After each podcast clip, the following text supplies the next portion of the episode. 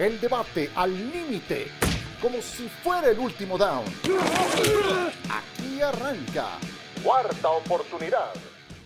Qué gusto que nos acompañen. Bienvenidos a Cuarta Oportunidad. Aquí estamos en nuestro décimo séptimo capítulo. ¡Wow! ¡Qué rápido se han ido todos estos capítulos que llevamos de este podcast, todavía de reciente creación, pero cada vez más cerca del inicio de la temporada. Hoy, con el gusto de siempre, saludo a John Sotcliffe, a Javier Trejugaray y a Miguel Pasquel. Ya vimos, John, a todos los equipos con al menos un partido en esta pretemporada y será parte de los temas. Hablaremos de los corebacks. ¿Cómo andas, John?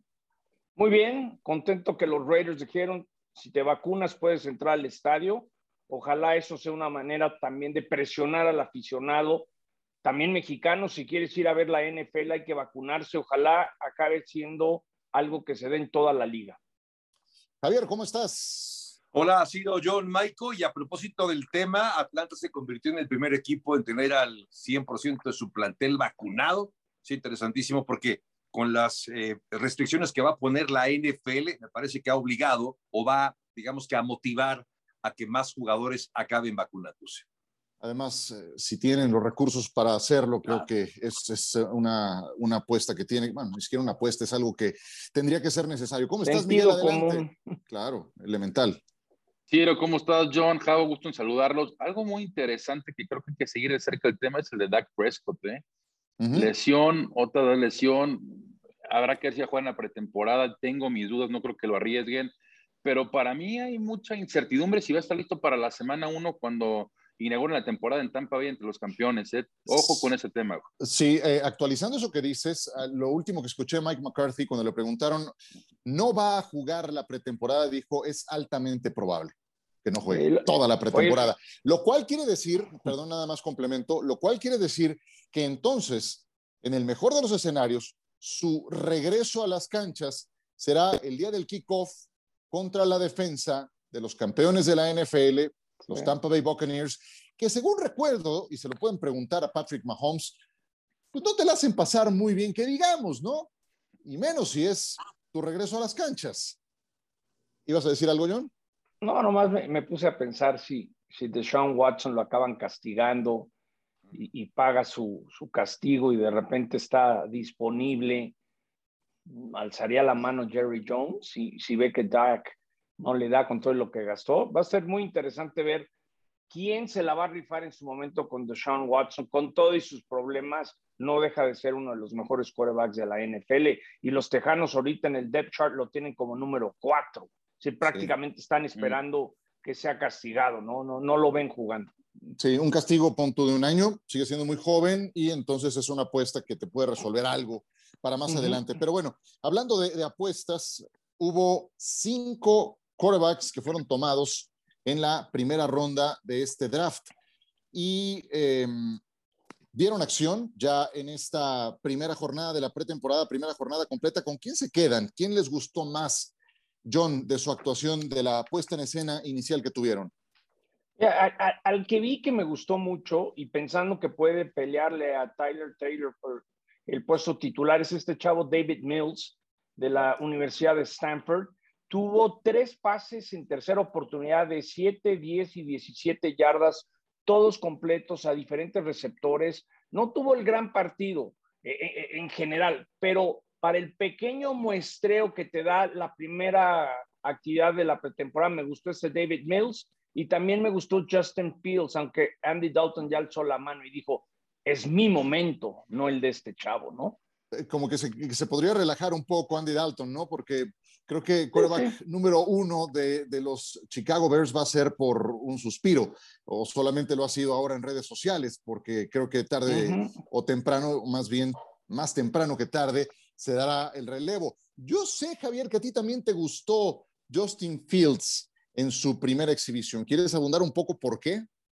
Sí, me gustó porque lo vi como muy suelto, como muy con mucha confianza, jugando muy bien, pase de touchdown que tampoco implica que por un pase de touchdown ya lo tengas que poner como que en la palestra, qué gran actuación, porque también lo consiguió, por ejemplo, Trey Lance. Pero lo de, lo de Justin Fields me gusta porque ya hemos visto ah, cómo en su etapa de colegial en el Ohio State tenía esta, este papel de, de líder y es muy importante. No solamente requieres de un buen pasador, de un hombre que tenga buen brazo, que corre bien, sino que tenga esas características y me parece que Justin Fields lo acabó exhibiendo. Más allá de que también consiguió un touchdown por tierra, creo que ese también es eh, irrelevante porque tiene facultades físicas, pero me gusta lo de Justin Fields. Creo que nos deja un sabor de boca muy interesante, a pesar de tener dos grandes veteranos ahí en la banca. Yo creo que Fields va a ser el número uno de este equipo. Sí, Oye, Fields completó 14 de 20, sí, perdón, eh, Miguel. Porque ahora que decía Javier y tiene toda la razón, si nada más evaluamos el pase de anotación, el de Trey Lance fue tal vez el más espectacular de todos, pero cuando ves la pintura completa de su exhibición, a este chavo le falta mucho. Está demasiado verde. Miguel, te escucho. Y anda tocado, ¿eh? Sí, sí, sí, sí. Ojo, ojo con eso. Ahora, a ver, sí, Justin Fit, y me gusta mucho sobre todo lo que hace con las piernas, ¿no? Yo sí creo que al final de cuentas va a tener eh, la oportunidad de ser la, el quarterback titular en la semana uno para los Bears. Andy Dalton realmente no ofrece mucho en, en ese equipo. Pero regresando al tema de, de, Justin Fields en el sentido de que un líder, pues sí, también Dwayne Haskins era un gran líder en Ohio State y vemos el fracaso totote que fue en Washington y ahora está peleando un puesto con los Steelers, ¿no? Realmente, si vemos los quarterbacks que han salido de esa universidad, ha sido muy difícil que se adapten al NFL y realmente en los últimos 20, 30 años nadie ha tenido éxito. Entonces yo quiero yo quiero dejar ese incertidumbre, todo ese punto de interrogación con Justin Fields en NFL, aunque sí creo que tuvo un gran debut. Ojo, yo este lo venía diciendo antes del draft, para mí el mejor quarterback de esta clase va a ser Zach Wilson. No tuvo no, ningunos números espectaculares, fue 6 de 9, 63 yardas, pero pero movió las cadenas, movió o sea, no forzó la bola. Lo que vi, la visión que tuvo me gustó, Creo que a los dos, tres, cuatro años va a ser un estelar en la NFL, un gran quarterback, pero todo con su tiempo. dejar claro que los Jets ahorita no son un equipo que van a pelear playoffs, no son un equipo que están en busca de un comodín. Hay que darle su tiempo, pero Zach Wilson con una buena protección, obviamente mejorando el cuerpo de receptores, creo que va a tener una gran carrera. Oye, pero eh, Zach Wilson, a mí, a mí me preocupa que, que no tiene eh, un, un quarterback veterano que, que, lo pueda cobijar y además quien se iba a encargar que de, le maten la confianza. Exacto, sí, y esa es la parte que a mí más me preocupa, además de que cuando tú evalúas el, el, talento que tiene a su alrededor en la ofensiva, pues no tiene grandes jugadores dinámicos que puedan ayudarle a salir adelante. Yo les quiero preguntar por alguien que no es novato, pero como si lo fuera, porque vimos sus primeras muestras y espero no agarrarlos aquí en frío. No lo habíamos visto, estamos de acuerdo, pero se habló un montón de este equipo toda la temporada baja. Jordan Love. ¿Qué les pareció Jordan Love en el partido contra Houston?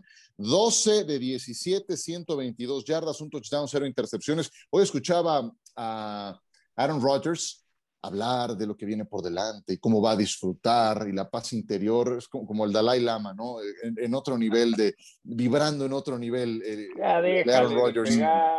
No, no, no estoy, mm. pegando, no estoy pegando, nada más digo que lo, lo sentí en otro nivel de vibración a eh, Aaron Rodgers. Bueno, la madurez, la madurez. Pero, ¿qué les pareció Jordan Love? A ver, ¿quién se anima? Tú, tú a ver, John, que, que me decías que era malísimo. ¿Qué te pareció Jordan Love?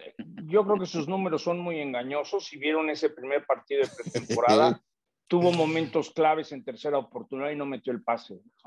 Sí, sí fue su debut. Eh, comenzó bien, por eso sus números no están tan mal, pero yo le vi unas series importantes en tercera oportunidad y no pudo meter el pase. Yo sigo pensando que está muy verde, no está listo para ser el titular si se acaba lesionando Aaron Rodgers. Eh, me quedo con lo que les he dicho que, que nomás no es el coreback que, así como Rodgers tuvo que esperar de Favre, yo que Jordan Love no va a ser el que en algún momento dado tome pues las riendas de Aaron Rodgers. Pero es que, es que, es que nada más, Ciro, ojo, ojo, porque aquí acabamos de platicar de los quarterbacks novatos en pretemporada local, es decir, Jordan Love no es novato, pero también con quién nos estamos comparando. Realmente cuando hablamos de Jordan Love, automáticamente pensamos en compararlo con Aaron Rodgers. Y para mí eso es un error. creo que los números, no, sí. No, no, no. Porque luego, lo oye, no, llegar a los estándares de Aaron Rodgers, no van a hacer nunca nada como lo fue con Aaron Rodgers Green Bay. no, no, no, no, no, estoy diciendo, no estoy diciendo el año pasado, pero yo no creo, yo no creo que, o sea, podamos decir es una buena o una mala actuación. Tuvo una sólida actuación. No, no creo John que haya sido engañoso. Los números. Pero un sistema muy elemental, ¿no? Yo vi el partido. Muy elemental, pero, pero yo vi el partido. Ahora, no va a dar, no va a dar los mismos resultados. Yo vi parte del partido y tuvo pases importantes en tercera oportunidad. Sí, es un muestreo muy limitado.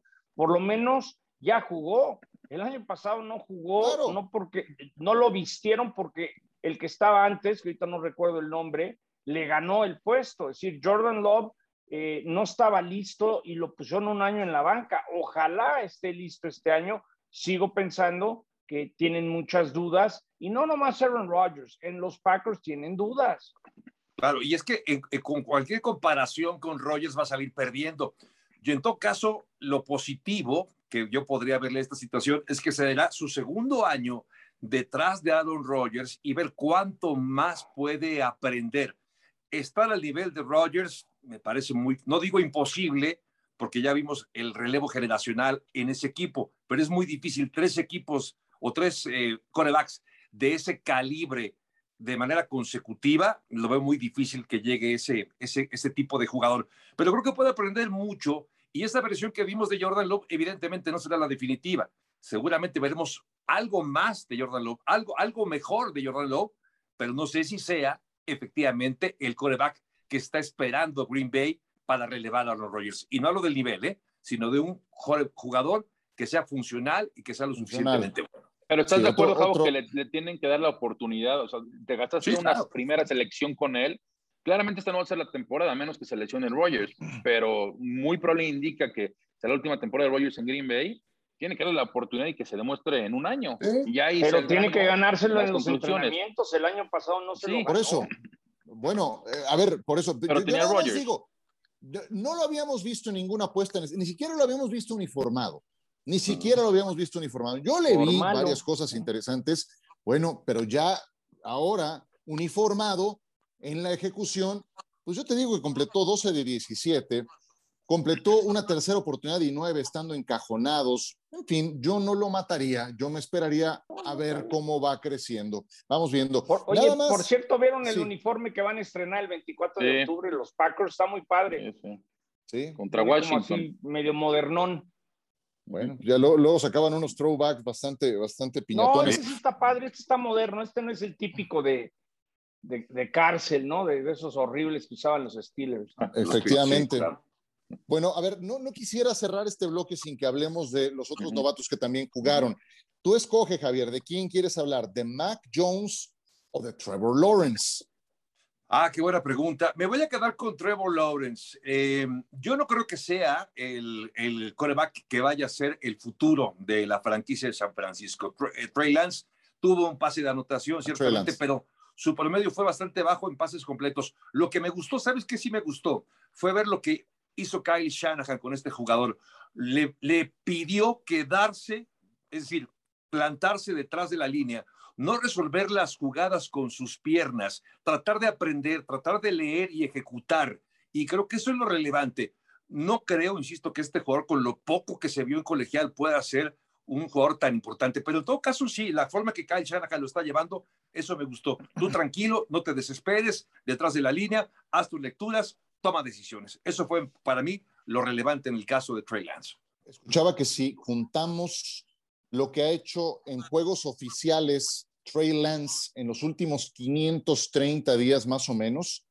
Ha completado 20 pases, nada más. Si tú juntas, perdón, John, lo que el único juego que tuvo la temporada pasada y este partido, 20 pases completos. No está listo. Tiene que empezar la temporada Jimmy Garoppolo. Dame un segundito, John. Vamos contigo, Miguel. ¿Quieres hablar de Trevor Lawrence Sí. ¿O quieres hablar de Mac Jones? Tú escoge. Mira, voy a hablar de Trevor Lawrence. Mac Jones creo que tuvo una buena actuación, pero quiero enfocarme de, Lawrence. Creo que había demasiado optimismo por Trevor Lawrence, ¿no? Y vimos. Te va a tocar Jones, no lo, John. No, no, lo vi cómodo en la bolsa. No, no, yo quiero Trevor. 71 yardas, fue capturado dos veces, soltó una vez el balón. Claro que Jacksonville tiene que mejorar en, en muchas formas, ¿no? Por eso fue el peor equipo de la liga la temporada pasada pero Trevor Lawrence, por lo que lo estoy viendo, creo que le va a costar mucho trabajo adaptarse a esa ofensiva de Urban Meyer. No es lo mismo jugar en Clemson con toda esa eh, calidad que había en el lado ofensivo a llegar al peor equipo de la liga. Entonces creo que, y lo vimos, no creo que a Trevor Lawrence le va a costar trabajo adaptarse. El peor equipo de la liga donde ya, donde ya tronaron a Tim Tebow, por cierto, nada más para que vean. Sí, John. sobre lo que dice Miguel es importante, ¿dónde llegas, no? Trey Lance llega, está Garapolo, lo puedes ir llevando, llega un muy buen equipo. Yo creo que San Francisco va a pelear nuevamente, llegar lejos en la conferencia nacional. De los Jaguares, pues te das cuenta de, de la realidad de esa franquicia, que este cuate no es Superman, que él solito no va a poder ganar. Ojalá no sea uno de esos casos como le pasó a los bengalíes, que a la semana 5 ya se echaron a su coreback porque le tronaron la rodilla. Yo nomás quería, eh, les quería comentar algo pensando en San Francisco, desde ahorita se los adelanto que en la temporada 2022, semana 11, Monday Night Football, cancha el Estadio Azteca, San Francisco, Arizona. Eso es la idea de poder seguir con la NFL. La NFL quería eh, tener partido este año, no se dio por, por no tener el 100% de capacidad, pero los Niners, que les interesa México, que han tenido estudios de mercado, saben que han perdido aficionados, quieren venir con Arizona, entonces se los adelanto, esa es la idea. Semana 11 en el Azteca, temporada 2022. Si eres fan de los 49ers, pues aguántate un ratito. Es un, equipazo, es un equipazo el que tienen los 49. Bueno, no, no quisiste hablar de Mac Jones, entonces yo sí vi algo de Mac Jones y les digo una cosa, me gustó lo que vi de Mac Jones. Completó 13 de 19, pero me gustó verlo manejar los hilos del equipo. Me gustó verlo por momentos conducir ofensiva sin reunión puso un pase profundo que tuvo todas las garantías para convertirse en touchdown. Eh, vaya, para lo que llevamos viendo de Cam Newton y, lo limitado que sigue siendo Cam, creo que Jones, Jones eh, entregó algunos guiños positivos. Y creo estarán de acuerdo que tampoco tenemos que desbocarnos, tampoco tenemos que reaccionar exageradamente con lo que veamos en la pretemporada. Creo que esa tiene que ser un, mantra que repitamos una y otra vez, no reaccionar de más con lo que veamos en la pretemporada, ¿no? Y lo hemos dicho, Nick Saban se lleva con Belichick, por lo menos este chavo sabe a qué se atiene y, es un chavo inteligente que entiende y, es lo opuesto de Cam Newton. Es, ese sí está más que obvio. Cam Newton, le dicen. Exacto. Cam Newton eh, va a comer banca y, yo creo que en su momento van a decirle, gracias, brother, el año pasado no teníamos billete, ya conseguimos a nuestro coreback, ahí te ves, y como es Belichick, vas a ver que en el peor momento le va a dar las gracias. ¿Algo que quieras agregar de, este primer tema, Javier? Luego tú, Miguel. No, ya nomás lo de Mac Jones que me gustó. Yo coincido con, con, con lo que decían tanto tú como, como, como yo. Eh, lo vi también, porque además ya está trabajando Bill Belichick en él. Cam Newton es un, producto terminado, no va a aprender nada de Bill Belichick. En cambio, Mac Jones sí. Entonces, poner el acento en desarrollar este coreback se convierte en la prioridad y por lo mismo lo vamos a ver de titular. No sé si en la semana uno, pero va a acabar como titular Mac Jones. Es importante para el equipo además. Y no, bueno, yo nomás agregar, hoy empieza la semana 2 de la pretemporada, hay que ver qué tan constantes están, están siendo tus quarterbacks, ¿no? Porque cuando eres novato puedes tener una muy buena semana uno en pretemporada, una mala semana dos, entonces hay que ver la constancia cómo los va a llevar, sobre todo el tema de Justin Fields, ese me interesa mucho porque creo que sí es el que mayor oportunidad tiene para ser quarterback titular la semana uno ya cuando empiece la temporada regular. Bueno, pues eh, así las cosas después de estos primeros temas. Y yo nada más, lo, lo, dije ahí de pasada, pero, pero nada más para que nos quede así como recordatorio de esas reacciones exageradas que hay. Cuando fue lo de Tim Tebow, que iba a ir de ala cerrada, bueno, ¿en qué cabeza cabía? Tim Tebow lo, tuvieron los Patriotas, ¿no es cierto? Lo tuvieron los Patriotas, no lo pudieron convertir en un jugador funcional. Lo tuvo Urban Meyer. Si alguien puede confiar en él, es justamente Urban Meyer. Tampoco funcionó. Entonces, yo creo que está comprobado que Tim Tebow fue un gran jugador en colegial. Digo, para mí estaba comprobado desde hace mucho tiempo que no podía jugar en profesional. Era más que evidente. Yo no sé si tenga alguna otra oportunidad, lo veo muy difícil, creo que ya quemó su cuarta oportunidad en este caso concreto, pero bueno, pues nos dice mucho de, lo que puede ser un jugador en colegial en su intento por convertirse en profesional, jamás fue un jugador de profesional. Ya nomás le falta intentar el cricket o el pádel, ¿no? Igual ahora, ahora aquí es el campeón mundial o ah no, el básquetbol era muy bueno como le da que le entra al bobsled. No, ya nomás le falta eso, que, que, que, quiera representar a Estados Unidos en pues unos Olímpicos de invierno. Pues está ponchado. Oye, bueno, nada más para su criterio, Ciro, eh, compañeros, no dejar de lado, sabemos que no tuvo ni medio éxito en la NFL, pero ese partido, ¿no? Que le gana a los Steelers hace ya varios años en playoffs, el pase de Marius Thomas en tiempo extra, yo creo que tiene su mérito, ¿no? Dentro de lo muy poco que hizo en la NFL. Como, Kaepernick fue y le ganó a, Green Bay en Lambeau Field y fue llamarada de petate. Fue la jugada de su vida, ¿eh? La jugada con la que se va, a acordar siempre. ¿Cómo, ¿se, acuerdan, ¿Se acuerdan cómo llegó a la NFL? No, claro, lo, este, McDaniels lo seleccionó en la primera ronda. Exactamente. De primera ronda para los Broncos de Denver cuando el head coach era Josh McDaniels. Ciertamente un Josh McDaniels menos experimentado que el actual, pero él fue el que lo llevó. Y lo volvió a tener después en los Patriotas y no, gracias. Y lo tuvieron ahora los jugadores de Jacksonville, que si hay un equipo necesitado y con la confianza del entrenador, pues era este. Tampoco, muchas gracias. Bueno, vámonos a mensajes. Seguimos en esta cuarta oportunidad con John, Javier y Maiko. Regresamos.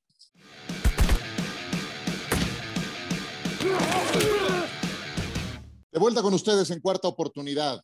Washington Football Team presentó las opciones para el nombre de la franquicia. Este tema trae todo el nombre con letras mayúsculas dedicado para el señor Pasquel. Tenemos siete propuestas nuevas y hay una octava para ponerle el mote al Washington Football Team, que van desde Armada, Brigade, Commanders, Defenders, Presidents, Red Hawks, Red Wolves. ¿Qué es esto, Miguel Pasquel? ¿Para dónde va esto? Mira, si lo que estoy viendo es que me gusta lo que está haciendo Jason Wright, el presidente del equipo, está involucrando a la afición. ¿no? Y lo que yo estoy viendo de la afición es que se están viendo por como que dejarlo tal como está el Washington Football Team o los Red, Red Wolves.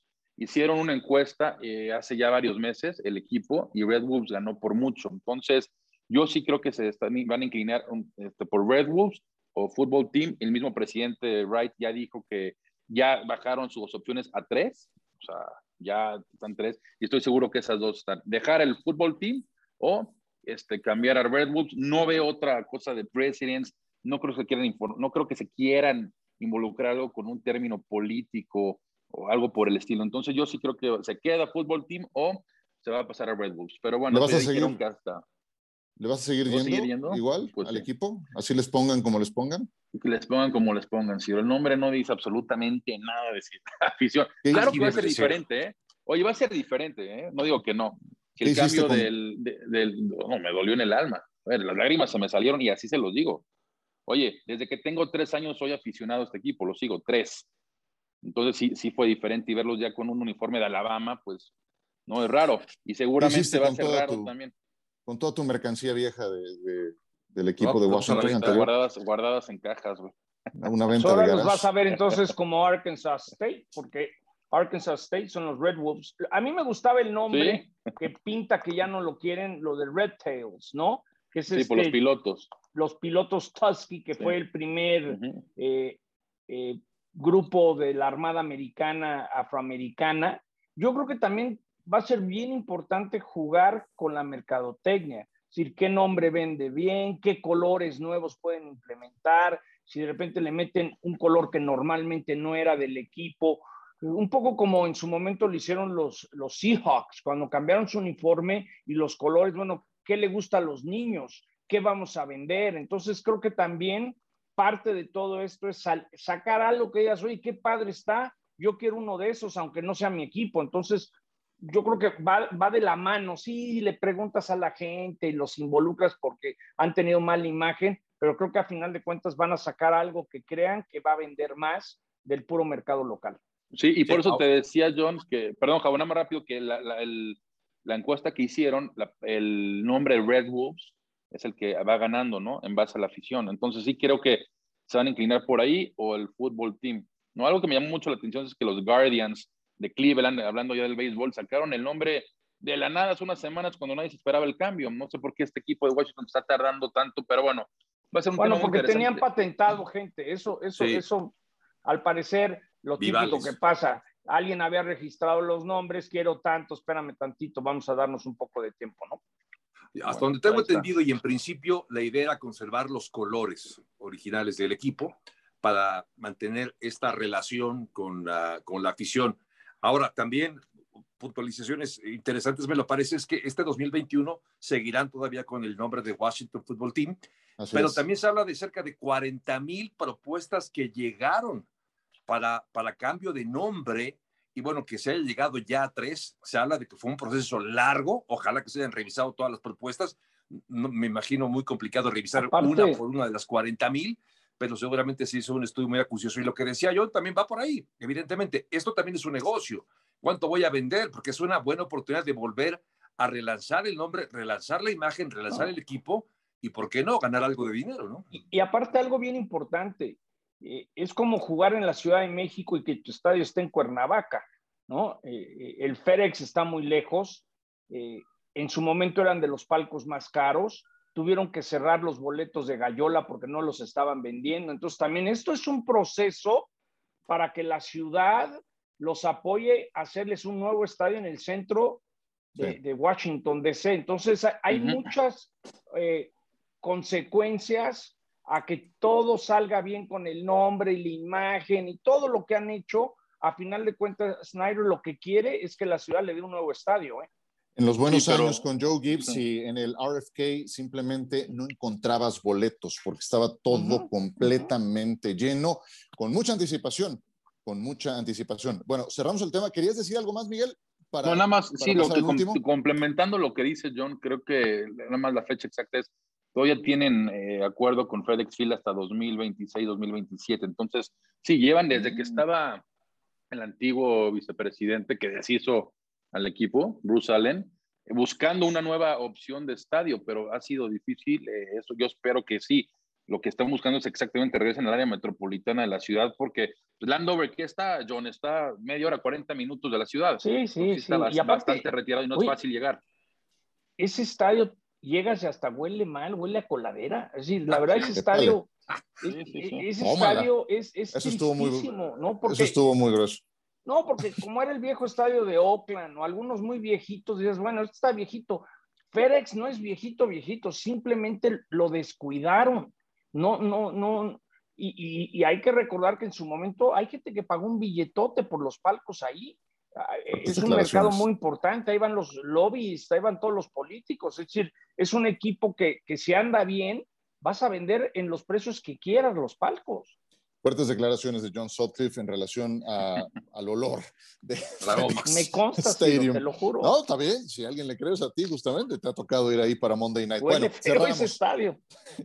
Eh, ¿Algo que quieras decir de ese tema, Miguel Pasquel? No, ¿verdad? Ok, bueno, ahí lo dejamos. Oye, nada más, por último, eh, Usain Bolt habló con Dan Patrick en una entrevista. Patrick le sugirió un desafío con Tyreek Hill de una carrera de 70 metros. Ni 100 ni 40, 70 metros. ¿Quién la ganaría? Bueno, yo creo que la ganaría Bolt, pero también Bolt dijo que podría jugar al fútbol americano que porque tiene la velocidad y tiene buenas manos por haber jugado cricket. Tú te debes acordar, Javier Trejugaray, de Reinaldo Nemaya. Sí, por supuesto. ¿Te acuerdas que lo intentó con los 49 de San Francisco? ¿Y qué pasó después del primer teco que le dieron? No, nada que ver. sí, sí, eh, justamente ahora que lo decía, me estaba acordando de Reinaldo Nemaya, que fue, incluso tuvo, tuvo durante 3, 4 años la mejor marca de los 110 metros con vallas, era un velocista nato estuvo solamente tres años con San Francisco y ¿saben qué pasó? Nada. Porque esto es como la bamba, un poco de grasa y otra cosita. Puede ser muy rápido, puedes tener buenas manos, pero se requiere algo más. Y Reinaldo de Maya era un gran jugador, bueno, era un gran atleta de pista, pero en el campo, ya en el campo de fútbol americano, no pudo hacer. Otros velocistas que estaba pensando, como Willy Gold, por ejemplo, él jugó incluso Juegos Olímpicos, él sí tenía, Ciro, mayores facultades, ¿no? Como, como receptor. Ganó un Super Bowl, ganó un Super Bowl con los Bears. Exacto, con, aquellos Bears del 85, Willie Bolt estaba. Sí. Bueno, ¿quién ganaría ese reto Bolt, Tyreek Hill, 70 yardas, John? No, lo gana Bolt. Pero si Bolt quiere entrar a la National Football League, un quitarrisas, un lleguecito, y vas a ver si dice, no, yo tengo suficientes patrocinadores, me pagan tanto por firmar autógrafos. Es decir, lo que pasa es que es el rey de la mercadotecnia. Si en algún momento dado un patrocinador pone a Tariq Hill a correr, lo vamos a ver todos. Es decir, sí llamaría la atención. ¿Se acuerdan? ¿Cómo se llamaba el, corredor de los Titanes que querían que corriera contra un chita? ¿Se acuerdan? Chris Jones. Chris, Jones, por ejemplo. Y eso llamó mucho la atención. Entonces está bien. Y se apareció con con, con, Patrick es porque algo están pensando uno de sus patrocinadores. está muy divertido, pero Ni tiene la necesidad, y, insisto, hombre, al, primer guitarrizas, el primer estate quieto, el primer estate quieto va a decir, no, ay, muere, me regreso a Jamaica. Está un poco aburrido. Oye, pero ¿sabes qué? Ojo, porque Bolt tienes que participó en Olímpicos, fue en 2016. O está hablando de que fue hace cinco años y tiene 35 años comparados con 27 de Hill. Y son 70 metros, no son 100. Para mí esto era muy, muy interesante. Sea, probablemente ganaría Bolt, pero no creo con la facilidad que lo hacía anteriormente en, los Olímpicos, ¿no? Después de cinco años no es lo mismo. Y Hill sin duda es el corredor o el jugador más rápido del NFL. Pero bueno, esto era muy interesante. No es mala idea, a ver si algún patrocinador se anima. Bueno, ya nos vamos. ¿Algo que quieran concluir, John? Nada, que ya comienza la NFL en ESPN, 9 de septiembre, Tampa contra los Cowboys, y viene el primer Monday Night, Raiders contra Ravens, 13 de septiembre, ¿no? Ya lo que parecía tan difícil, ¿no? Recuerdo ese draft que hicimos todos desde nuestras casas hace, ¿qué? Dos años, la temporada pasada ya pinta todo, decirle a la gente que si no se ha vacunado, se animen, traten de encontrar la manera de vacunarse, porque la vacuna está salvando a mucha gente que, que se contagia, ¿no? ¿Te gustaron las palabras de, de Aaron Rodgers entonces? ¿No te dieron paz? ¿No te sentiste en otro nivel? Bueno, gracias Javier. ¿Algo que quieras agregar? Yo, yo nada más agarra Jordan Love en el Fantasy, Ciro, te vi muy bien, te lo De veras, tenemos eso pendiente, el Fantasy, tenemos pendiente el Fantasy. Muy bien. Pero bueno, siempre hay que hacerlo ya a una semana antes de que empiece la temporada por los, las lesiones, sí. Es mejor. Bueno, estamos, nada más quiero decir, estamos justo a tres semanas. Tres semanas nos separan del inicio de la temporada 2021 de la NFL. Qué grande, qué maravilla. Gracias, Miguel. Abrazo, Ciro, y ojo, ¿no? Hay que estar de cerca. Hoy empieza la pretemporada, la semana 2. A ver cómo la actuación de Mac Jones, cómo juegan los Patriots, en fin, va a estar interesante. Por cierto, ¿eh? Joe Burrow no juega mañana con Cincinnati. Yo creo que tampoco va a jugar esta pretemporada. Se sigue no recuperando la lesión que sufrió, sufrió la temporada anterior. Pero bueno, yo creo que va a estar al 100%. Y ojo, eh, Burrow para Fantasy, ¿eh? Puede ser un dormilón de los grandes. Bueno, ahí te hablan, John. Gracias. Que la pasen muy y bien. Muy dormilón. Hasta luego. Abrazo. Saludos. El debate al límite, como si fuera el último down. Gracias por escuchar. Cuarta oportunidad.